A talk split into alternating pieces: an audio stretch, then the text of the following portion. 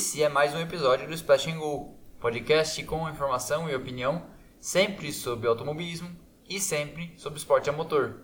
E nessa semana eu trago mais uma para a série Equipes que Amamos. E hoje eu vou contar a história da equipe divertidíssima que fez escola e hoje é imitada, sem nenhum constrangimento, pela Red Bull nas ações de marketing e nesse caráter divertido de dar cores ao paddock. E eu tô falando da equipe Benetton. Confidence is a preference for the habitual voyeur of what is known as que existiu entre 1986 na Fórmula 1 e 2001. Ela que pegou os espólios da equipe Toleman, pertencente a um gigante do transporte de carros na Europa, o Ted Toleman, e que em 2001 vendeu a sua estrutura, que até hoje é ocupada pela equipe Renault na Fórmula 1. Mesmo tendo trocado de mão diversas vezes, a fábrica é a mesma até hoje.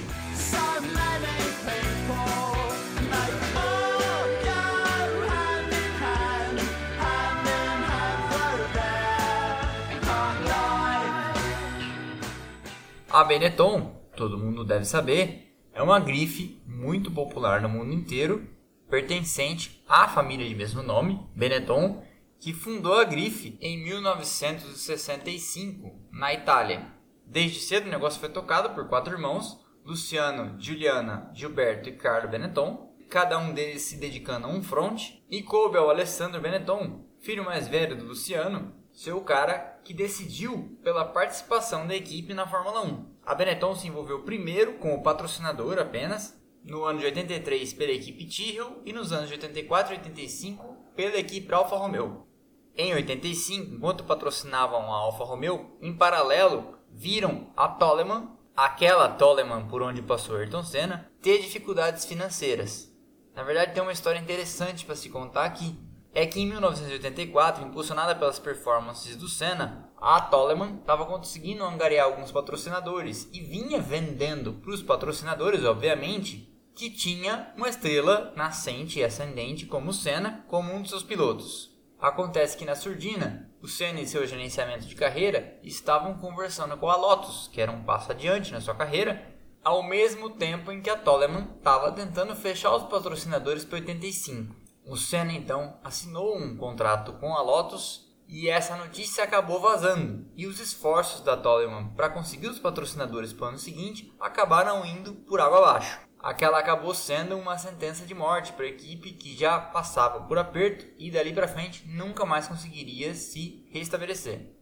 De olho nisso, a família Benetton viu a possibilidade de se envolver mais a fundo na Fórmula 1 e passar a ter uma equipe própria e não ser apenas patrocinadora. Em 85 eles começaram a, em paralelo à Alfa Romeo, começar a patrocinar também a Toleman. Quando Ted Toleman colocou a equipe à venda, o Alessandro Benetton viu que aquele era o passo importante e necessário para a grife se estabelecer mundialmente e decidiu adquirir então a fábrica da Toleman, que ficava na cidade de Whitney, na Inglaterra. A Benetton compra o time e com ele compra também o carro de 1986, o TG186, que a Toleman já estava construindo e que acaba sendo rebatizado B196. I get up when I want, except on Wednesdays when I get rudely awakened by the dustman. I put my trousers on, have a cup of tea, and I think about leaving the house. O carro com que a Benetton faria então seu debut agora como construtora na Fórmula 1. A mudança mais importante é a troca de motores. Os fracos e pouco confiáveis Hart pelos poderosos e beberrões motores da BMW, que ainda estava na Fórmula 1. No line-up de pilotos, a Benetton mantém o italiano Del Fabi, se livra do duvidoso Piercarlo Ghinzani e traz um cara que vinha chamando a atenção na Arrows, o austríaco Gerhard Berger. O carro era razoável e o Berger consegue fazer o primeiro pódio da Benetton em Imola naquele ano e largar na primeira fila no Grande Prêmio da Bélgica. O Theo Fabio consegue duas pole positions na Áustria e na Itália e o Berger ainda consegue cravar a primeira vitória da equipe na Fórmula 1 no Grande Prêmio do México, quase meio minuto na frente do adversário mais próximo. Apesar dessa vitória do Berger no México e mais um pódio em San Marino com terceiro lugar, e também de pontuar com o Telfab com quinto lugar na Espanha, a verdade é que o carro de 86 era muito frágil. E os dois pilotos somaram no total de 16 corridas, portanto 32 participações, 19 abandonos no total. Ainda assim, o time consegue um sexto lugar no Campeonato de Construtores, com 19 pontos, o que já era por si só muito bom, afinal de contas, no ano anterior, ainda como Toleman, o time tinha feito zero pontos.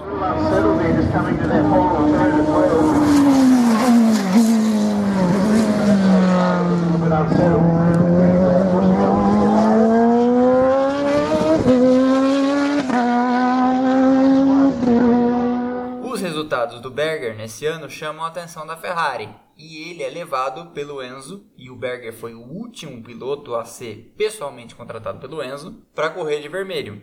A Benetton então mantém o Telfab e traz o companheiro do Berger na Arrows antes dele vir para a Benetton, o belga Thierry Boutsen.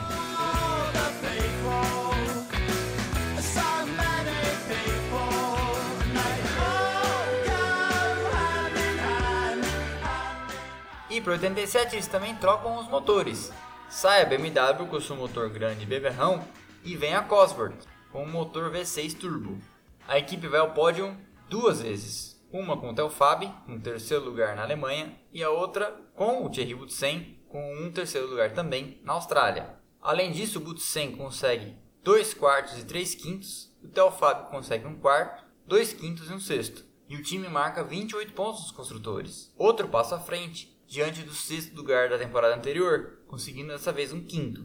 Para 88, a Benetton resolve dar o pulo do gato e se adiantar porque o regulamento mudaria em 89 e ela deixa de usar os motores turbo e vai com o Ford DFR 3.5 V8 que era aspirado. A ideia aqui era interessante, partir para um projeto antes de todo mundo e se adaptar a essas novas condições de regulamento, fazendo um carro mais compacto, com menos potência de motor, mas que gastaria também menos pneus. E todos esses carros vinham sendo desenhados por uma figura que ficaria muito conhecida na Fórmula 1, porque quando comprou a Toleman, a Benetton herdou todo o corpo técnico. E o diretor do projeto desses carros é um camarada que assinaria muitos outros carros vencedores no futuro. Eu estou falando do sul-africano Rory Byrne. Rory Byrne seria depois levado pelo Schumacher para a Ferrari e desenhou todos os carros daquela sequência absoluta de vitórias da Ferrari entre 99 e 2006 com cinco campeonatos do Michael Schumacher de pilotos, seis de construtores e mais o título de pilotos e construtores com Kimi Raikkonen e Felipe Massa em 2007. Além dessa mudança sugerida pelo Rory Byrne de passar para os motores aspirados e se adiantar ao grid todo, a equipe troca o Telfab, então com 30 anos, por um cara mais jovem e mais promissor. Entra o italiano Alessandro Nannini. Na minha opinião, o último piloto italiano que poderia ter de fato virado alguma coisa. Em dupla com o Butsen, ele trabalha muito bem e os dois conseguem sete terceiros lugares, cinco com o Butsen, dois com o Nanini e mais um quarto, um quinto e um sexto com o Butsen e um quinto e dois sextos com Nanini.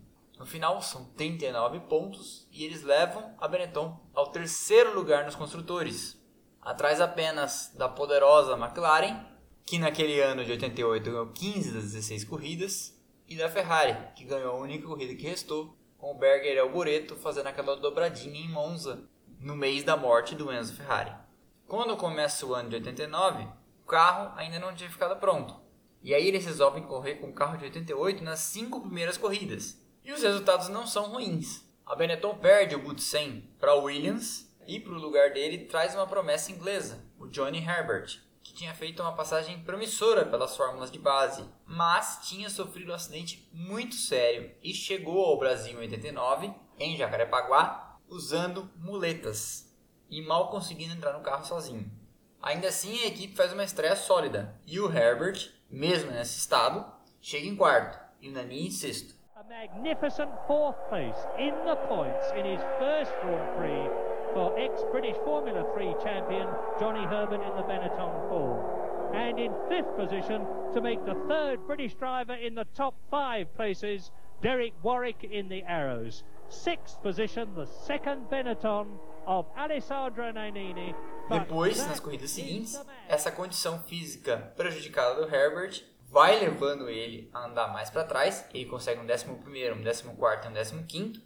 Marca um quinto nos Estados Unidos e não consegue se classificar para o Canadá. A equipe perde a paciência, porque afinal de contas ele não estava plenamente recuperado, e pega emprestado um dos pilotos de teste da McLaren, o Emanuele Pirro, italiano, para continuar ao lado do Nanini. O Nanini consegue dois terceiros lugares em San Marino e na Inglaterra, um quarto em Portugal, um quinto na Bélgica e um sexto no Brasil.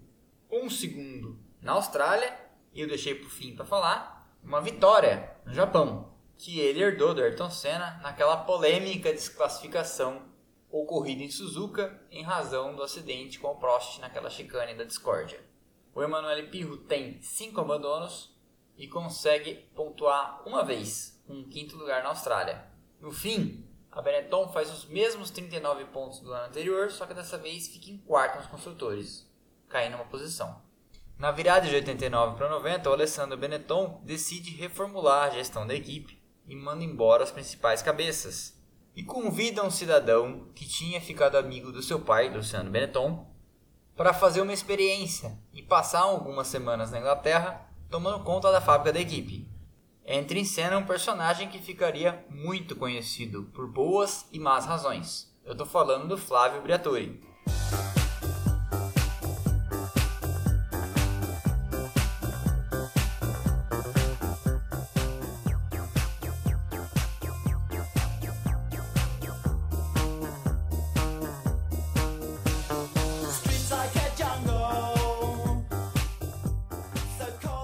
O Flávio Briatore, que até então nunca tinha estado no paddock da Fórmula 1 e nunca nem tinha assistido uma corrida, tinha uma carreira pregressa como gerente de restaurante e vendedor de seguros porta em porta na Itália. Quando ele foi trabalhar em Milão, no mercado financeiro, trabalhando numa corretora, onde ele conheceu um dos clientes, o Luciano Benetton. Eles desenvolveram uma relação de confiança e amizade, e o Luciano Benetton chamou ele então para trabalhar na holding da família.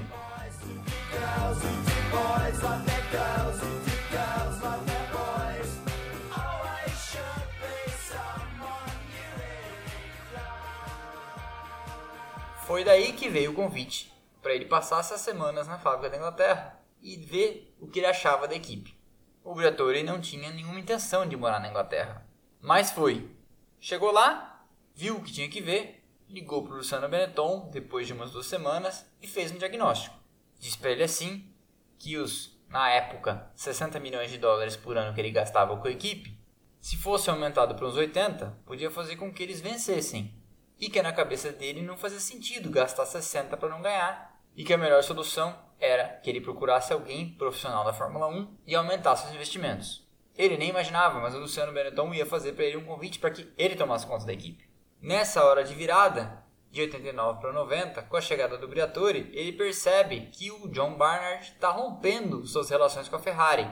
O Briatore então age rápido, convence a família Benetton, abre a carteira e traz o John Barnard a peso de ouro para ser um engenheiro que ia reformular o departamento técnico da Benetton e tentar transformar a equipe numa equipe vencedora. O John Barnard chega, vê a fábrica em Whitney e convence a equipe então de que para virar vencedora o primeiro passo era construir uma fábrica decente, porque a fábrica de Whitney era muito mambembe. Eles então adquirem uma propriedade em Anston e constroem uma fábrica do zero. Esse é o lugar onde a Renault hoje na Fórmula 1 está até hoje. A outra mudança muito importante que ia acontecer com a Benetton nessa virada de 89 para 90 é ter pela primeira vez um piloto estrelado, um piloto vencedor de grandes prêmios e de campeonatos oferecendo uma bonificação gorda para pontos e vitórias, eles conseguem tirar da Lotus Nelson Piquet. O Piquet, que depois de sair da Williams estava correndo na Lotus e vinha penando nos anos de 88 e 89, gosta da ideia, vê que a equipe está se estruturando a sério com a chegada de John Barnard e assina. A Benetton começa o ano de 90 com Alessandro Nannini, mantido, e Nelson Piquet, e de carro novo então. Dessa vez, entregaram o carro a tempo na primeira corrida.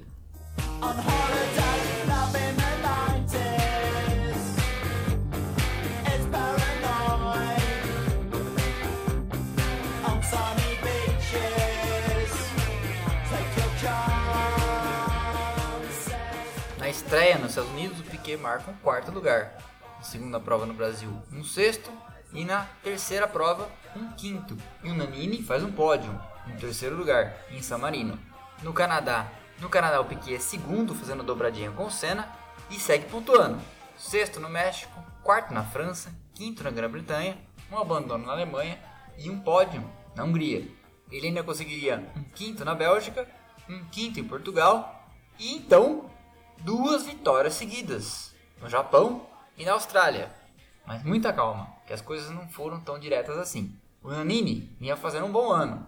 Em terceiro, como eu falei, em San Marino, abandonou duas vezes. Fez um quarto no México, um décimo sexto em abandono na França e na Inglaterra, fez um segundo na Alemanha depois de dar o maior trabalho para Ayrton Senna e liderar boa parte da corrida para ser ultrapassado só no final. Teve um abandono na Hungria, um quarto na Bélgica, um oitavo na Itália, pontua de novo um sexto em Portugal e um terceiro na Espanha.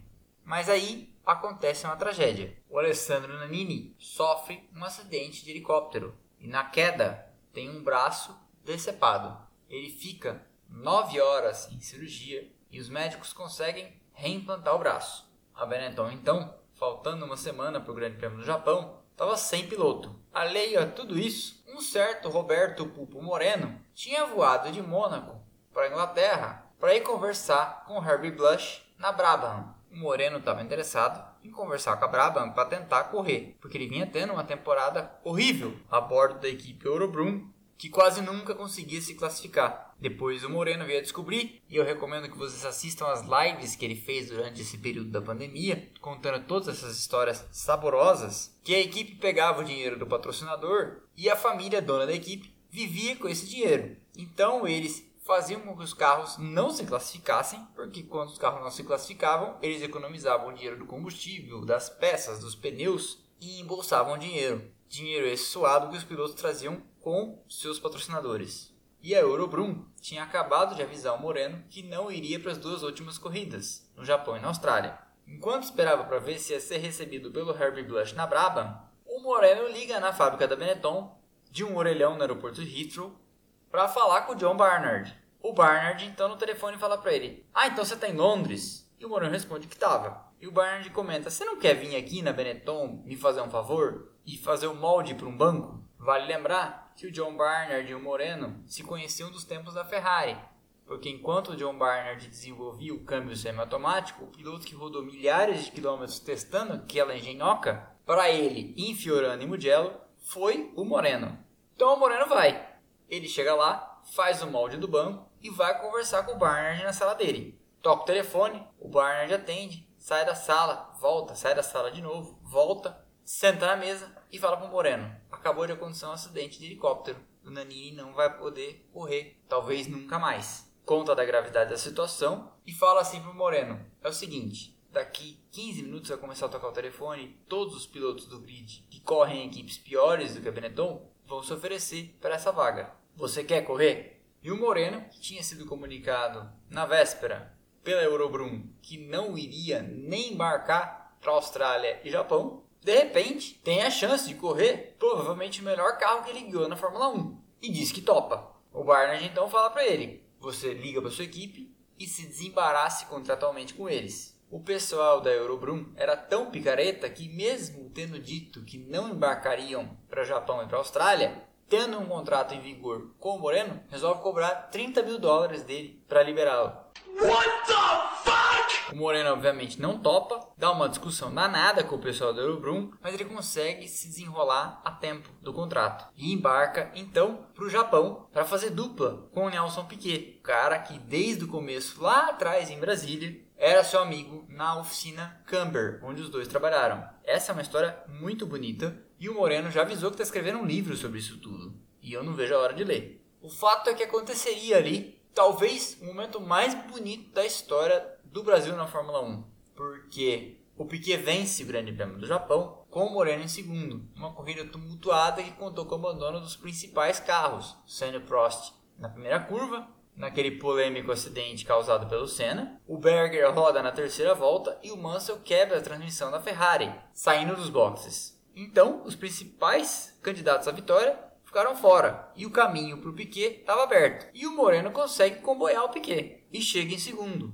Seu melhor resultado, toda a sua passagem pela Fórmula 1 até ali e depois dali. Com toda a sua experiência, 38 anos, 20 vitórias, se aproxima de sua 21 primeira vitória, o campeão mundial de 81, de 83 e 87.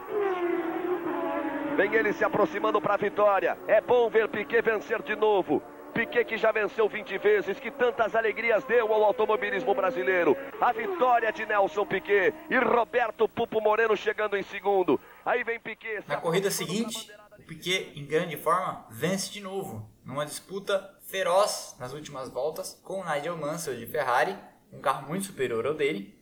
Mas o brasileiro resiste à pressão e leva mais uma. O Moreno conclui, mas faz um sétimo lugar. Essas duas aparições do Moreno acabam lhe assegurando um carro na Benetton para 1991. E também em 1991, o Flávio Briatore se associa ao Tom Walkinshaw, que era o cara que tocava a equipe Jaguar no Campeonato Mundial de Esporte Protótipo. O Walkinshaw traz para fortalecer a equipe técnica da Benetton todo o seu time de engenheiros, inclusive um tal de Ross Brown. E isso acaba significando que os dias do John Barnard na Benetton, apesar de ter feito bons dois carros até ali, o B190 e o B191, estavam contados.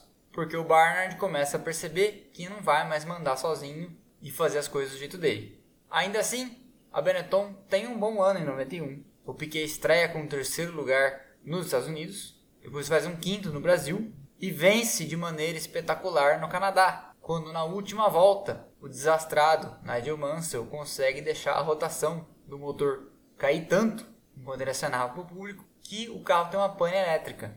E o Piquet que vinha 40 segundos atrás vê a vitória cair no seu colo. He's stopping! Nigel Mansell, just a few hundred yards from the flag on the last lap. He's stopping, he's banging his steering wheel in frustration. Something has happened. It looks as though he's out of the race. It looks like he might be out of fuel.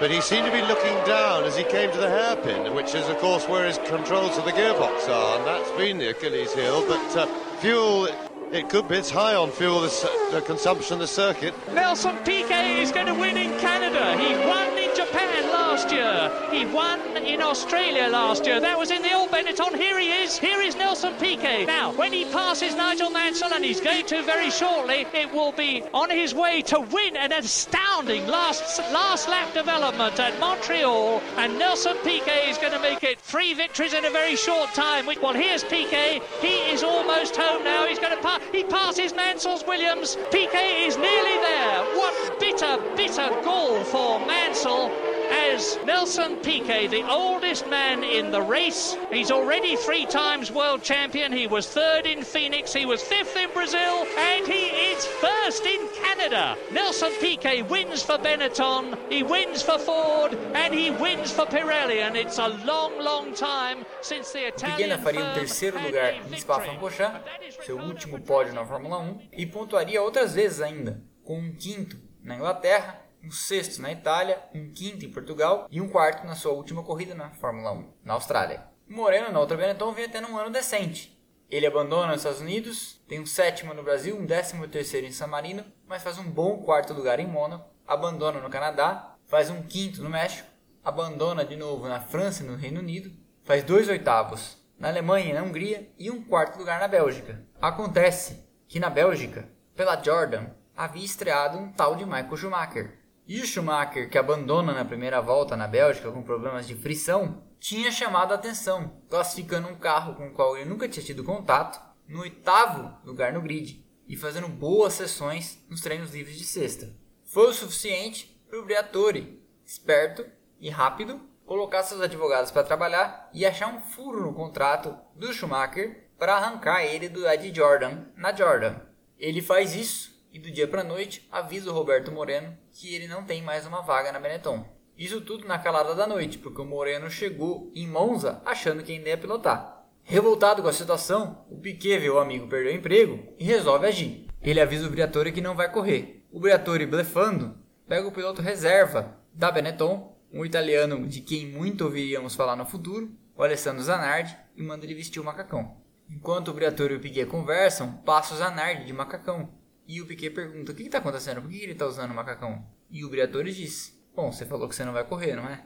Então ele vai correr com seu carro. Ele vai classificar o carro e vai disputar o Grande Prêmio da Itália. E se ele for bem, ele fica com o seu carro até o final do ano, já que você não quer correr. Porque o carro está aí para você correr. O Piquet acaba engolindo a situação. O Moreno vai na justiça e consegue arrancar uma multa da Benetton. E com essa multa, ele compra um lugar na própria Jordan, de onde saiu o Schumacher. Corre duas corridas lá e depois ainda corre mais uma na Minardi no final do ano.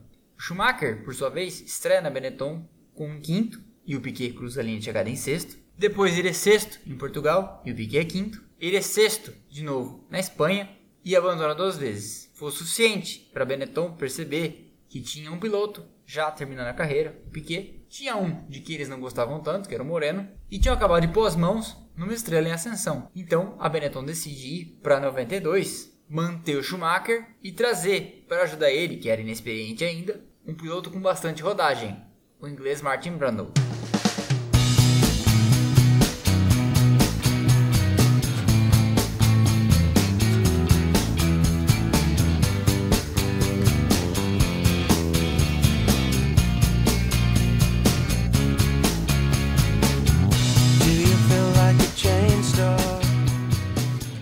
B192, o carro daquele ano, já não teria as mãos do John Barnard, que saiu no final de 91.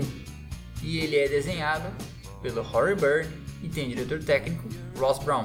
Começaria ali uma parceria técnica que iria longe, tanto na Benetton como depois da Ferrari. O Schumacher tem um ano muito bom, estreia com um quarto na África do Sul, depois um terceiro no México, um terceiro no Brasil e um segundo na Espanha. Ele abandona San Marino e faz um quarto em Mônaco, um segundo no Canadá, e vai pontuando de maneira consistente até o final do ano. E na Bélgica, crava sua primeira vitória na Fórmula 1.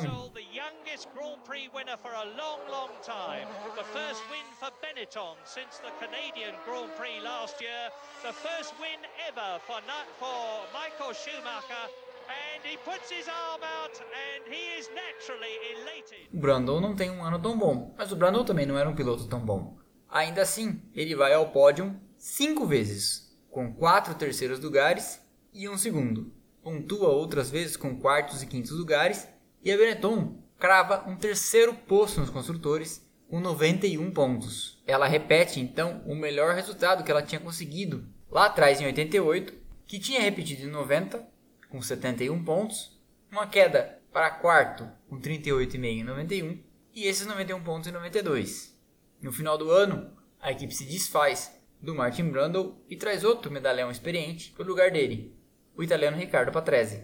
Naquela altura, Benetton tinha conseguido a condição de ser a equipe de fábrica da Ford Cosworth na Fórmula 1. O Schumacher tem outro ano muito forte, vence uma corrida em Portugal, tem 5 segundos lugares e 3 terceiros, o Patrese vai ao pódio duas vezes com o segundo e um terceiro e pontua com outros quartos, quintos e sextos. E a Benetton repete o terceiro lugar nos construtores, cravando 72 pontos.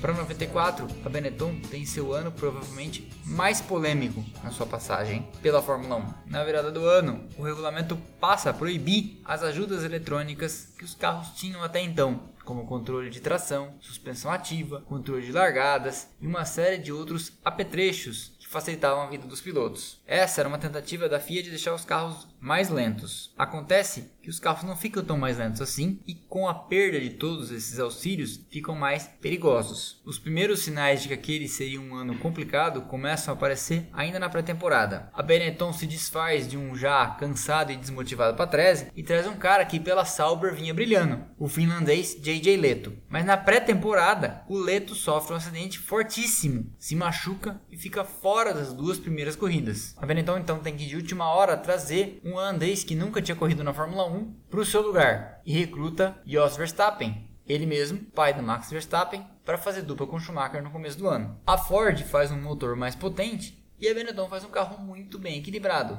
saído das pranchetas de Rory Byrne e Ross Brown. Schumacher vence as duas primeiras provas em cima do Senna, vence também o fatídico Grande Prêmio de San Marino e vence o de Mônaco. Faz um segundo na Espanha, vence no Canadá, vence na França. Na Inglaterra ele é desclassificado depois de ultrapassar o líder na volta de apresentação e ignorar as bandeiras pretas que tinha recebido, e como punição por isso, recebe uma pena de banimento da Fórmula 1 por duas corridas, que eles optam por cumprir no Grande Prêmio da Itália e no Grande Prêmio de Portugal, porque eles imaginavam que essa já era uma pista favorável ao Williams e Damon Hill, ou seja, eles não tinham chance de ganhar. Ele ainda vence na Hungria, é desclassificado na Bélgica por causa de uma irregularidade técnica, vence o Grande Prêmio da Europa e é segundo no Japão. E tem aquele abandono também polêmico na Austrália, onde ele jogou o carro para cima do Damon Hill para ganhar o campeonato e ganhou o campeonato. Looks Schumacher's off. Schumacher's lost time. Yeah. Hill goes by. Oh, out, out goes Schumacher. The German is out of the Australian Grand Prix, and Damon Hill only has to keep going to be world champion of 1994. But can he keep going? Because he hit Schumacher's car.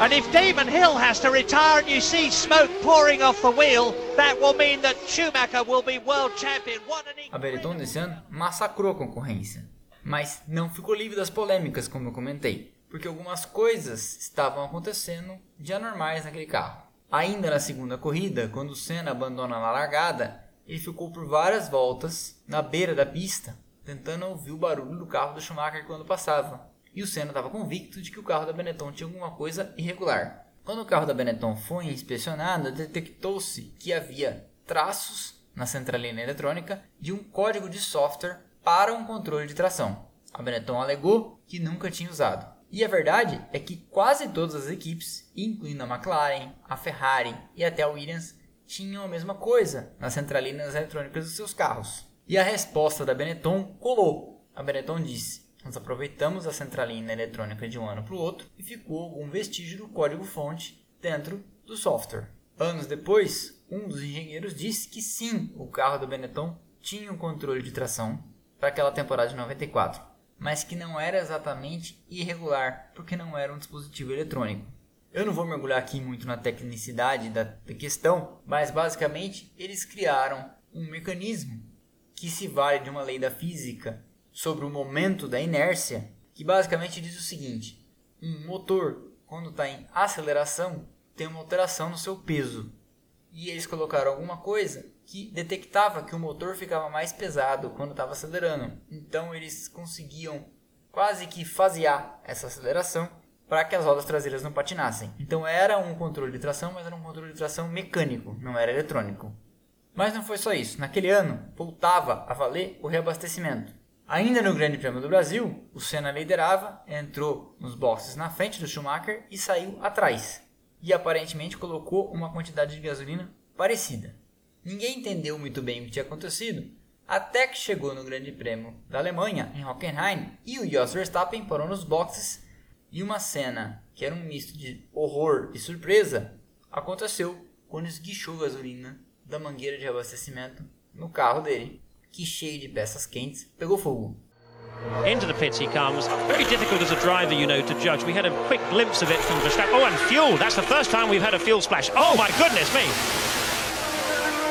Well, now, just let's keep calm. There are a lot of fire officials down there, and the fire is already out. And remember, Descobriu-se uma investigação que a Benetton tinha conversado com a Intertechnic, que era a empresa que fazia a bomba de reabastecimento, e tinha removido um filtro.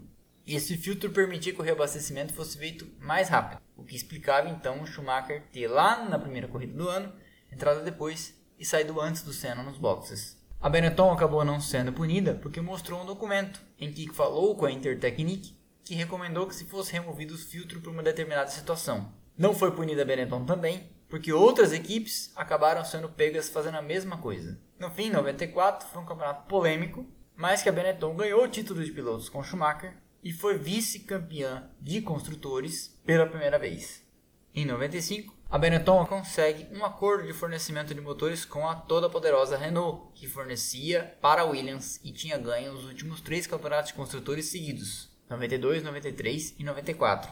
O carro, que era uma evolução do conceito anterior, foi muito criticado pelo Schumacher no começo do ano e parecia ser inferior à Williams no começo da temporada. Ainda assim, e pilotado pelas mãos de um gênio, que é o Schumacher, e tendo um corpo técnico competente, com Rory Byrne, Ross Brown e Nicolas Tambazzi, que depois viria a liderar os projetos da Ferrari, eles conseguem dar um jeito no carro ao longo do ano, trazendo algumas atualizações, e a Benetton é campeã de construtores pela primeira e única vez na sua história na temporada de 95.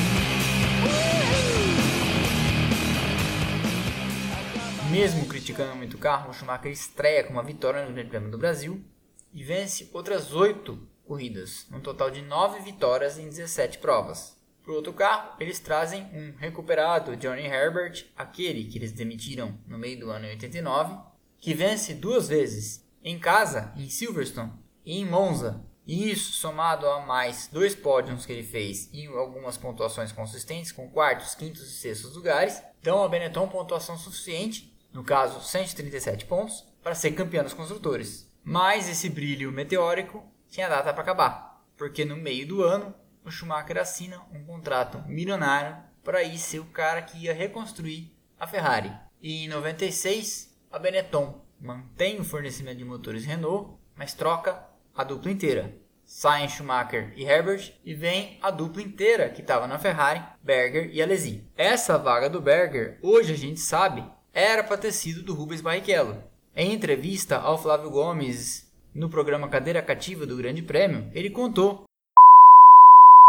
Ele, no caso, Ricardo Tedeschi, empresário de então do Rubens Barrichello. Que até o layout do carro, azul, com o patrocínio da Pepsi, estava aprovado e eles estavam embarcando para a Europa para fazer uma sessão de fotos já de divulgação e avisou que a Renault tinha pedido um piloto europeu. Mas na verdade, na verdade, o próprio Ricardo Tedeschi conta nessa entrevista que a história não era essa. O Berger sempre foi um piloto famoso por pagar uma, vamos dizer assim, rachadinha dos seus valores de contrato para os donos das equipes. E o Briatore deve ter levado uma por fora para trazer o Berger. Fato é que o Barrichello perdeu a chance nesse ano de correr na Benetton e acabou ficando na Jordan. Com uma dupla experiente, veloz, mas meio atrapalhada, e obviamente nenhum dos dois era o Schumacher, a Benetton cai de primeiro nos construtores para terceiro em 96. O Alesi consegue 3 segundos e 4 terceiros lugares, e o Berger consegue 1 segundo e um terceiro e alguns quartos, e eles marcam 68 pontos. Para 97, segue a dupla Alesi e Berger, e eles marcam um ponto a menos, 67 em vez de 68. O Alesi consegue 4 segundos lugares e um terceiro. E o Berger, com problemas de saúde, consegue um segundo e a sua última vitória na Fórmula 1, em Hockenheim. Gerhard Berger's 10th Grand Prix win comes into the stadium. He won his first Grand Prix in 1986 back in Austria. And here he comes across the line. A great win. Look at the jubilation and joy. I think Gerhard Berger is nas três corridas que o Berger perde, Canadá, França e Reino Unido, por problemas de saúde, o Berger é substituído por um jovem austríaco que estreava na Fórmula 1, Alexander Wurz. E o Wurz consegue um terceiro lugar na sua terceira corrida, no Reino Unido. Cansado da dupla atrapalhada e veloz, o Briatore resolve trocar, traz um empresariado seu, o Giancarlo Fisichella, e mantém o Alexander Wurz. Mas no final de 97, a Benetton cai do cavalo, perde o fornecimento de fábrica da Renault, que estava se retirando da Fórmula 1, passando a ter que usar os motores do ano anterior, mantidos pela Mecachrome, que é uma empresa europeia de manutenção de motores de carro de corrida, sem o apoio da fábrica. O Fisichella consegue dois segundos lugares em Mônaco, no Canadá, e pontua algumas outras vezes. O Wurz consegue cinco quartos lugares e um quinto, e no total eles somam 33 pontos, um quinto nos construtores e menos da metade dos pontos do ano anterior. E essa queda de performance em 98 já se devia a uma questão. No final de 97, o Schumacher tinha conseguido se livrar do John Barnard na Ferrari e levou para lá o Rory Byrne e o carro de 98 acabou ficando nas mãos de Pat Simmons, Nick Wirth e James Allison. Os três, ao seu tempo, talentosos, mas nenhum dos três faria milagre. E o James Allison, que provavelmente é o mais talentoso deles, e hoje é o diretor técnico da Mercedes, sim, essa Mercedes imbatível de hoje ainda era um cara que estava começando. O fato é que o desempenho da Benetton já não enchia mais os olhos de ninguém. Foi a mesma coisa em 99. Mantida a dupla, Giancarlo Fisichella e Alexander Wurz, o time consegue um sexto nos construtores, com de novo menos da metade dos pontos do ano anterior. A Benetton tomba na pontuação duas vezes pela metade, de 67 para 33 entre 97 e 98 e de 33 para 16 entre 98 e 99. O Fisichella marca um pódio no Canadá com o segundo lugar e é só. Ainda assim, em 2000 continua a dupla, Wurz e Fisichella. E o Fisichella faz três pódios, um segundo no Brasil, um terceiro em Mônaco e um terceiro no Canadá. E eles têm um ano um pouquinho melhor. Em vez de 16, 20 pontos. Em vez de sexto nos construtores, quarto. Chega então 2001. E para 2001, a Renault resolve voltar para a Fórmula 1. E voltar para a Fórmula 1 pelas portas de onde havia saído, pela Benetton. Isso seria, mas nessa época ninguém sabia ainda, o começo da volta integral da Renault como equipe de fábrica para a Fórmula 1, porque o acordo costurado previa que ela ia assumir a equipe por inteiro. A Benetton mantém Fisichella traz outro piloto apadrinhado pelo Briatore, o Jenson Button, que tinha feito uma temporada brilhante de estreia pela Williams. Mas o carro não era bom. Fisichella consegue um pódio, um terceiro lugar na Bélgica e pontua mais duas vezes só, com um quarto na Alemanha e um sexto no Brasil. E o Button, já sendo bombardeado desde o começo do ano pelo Briatore, que dizia que ele estava desinteressado, vivendo na night europeia, gastando dinheiro comprando carros esporte e iates, consegue apenas um quinto também na Alemanha. A equipe cai de 20 para 10 pontos e cai de quarto para sétimo nos construtores. No final da temporada, a Renault decide comprar a integralidade da equipe e assumir o controle de tudo. E a família Benetton vende o restante da participação que tinha e se retira de vez da Fórmula 1. Curiosamente, nem como patrocinadores eles nunca mais foram vistos. E quem acabou assumindo o papel de ser a equipe divertida no grid, anos depois, a partir de 2006, foi a marca de energéticos Red Bull, que herdou muito dessa pegada mais descontraída e com ações de marketing mais agressivas que caracterizou a Benetton desde o começo. No fim, o time disputou 16 campeonatos pela Fórmula 1, foi campeão em 95, vice-campeão em 94, disputou 260 corridas, teve 27 vitórias, sendo três delas Nelson Piquet. Por lá passaram grandes nomes na parte técnica, como Ross Brown, John Barnard, Mike Gascoigne, Nigel Stepney, Pat Simmons, David Richards, o Harry Byrne, o Nicolas Tamasi e o James Allison. E é uma equipe coloridíssima e muito divertida, de quem todo mundo gosta e tem boas lembranças. Essa foi, portanto, a história da Benetton. Espero que vocês tenham gostado. Na semana que vem temos uma live pós Grande Prêmio do Bahrein. Se você não segue, siga o canal no Instagram, splashingu.podcast. E se você quiser contribuir, para que esse canal continue crescendo e se profissionalizando, deixe lá sua contribuição na nossa campanha no apoia.se barra Podcast. Um abraço, valeu e até a próxima. How we like to sing along, though the words are wrong and really,